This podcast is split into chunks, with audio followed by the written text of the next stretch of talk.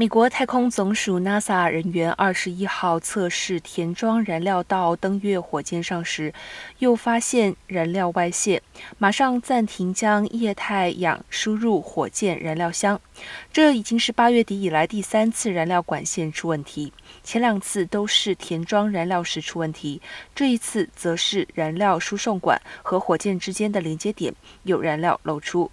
约莫过了一个小时，根据修剪手续把问题解决后，才恢复对这架太空发射系统火箭注入液态燃料。NASA 官员仍在研究第二次升空漏气的原因。工程人员认为，可能是某个残留物造成风口破裂或松动所致。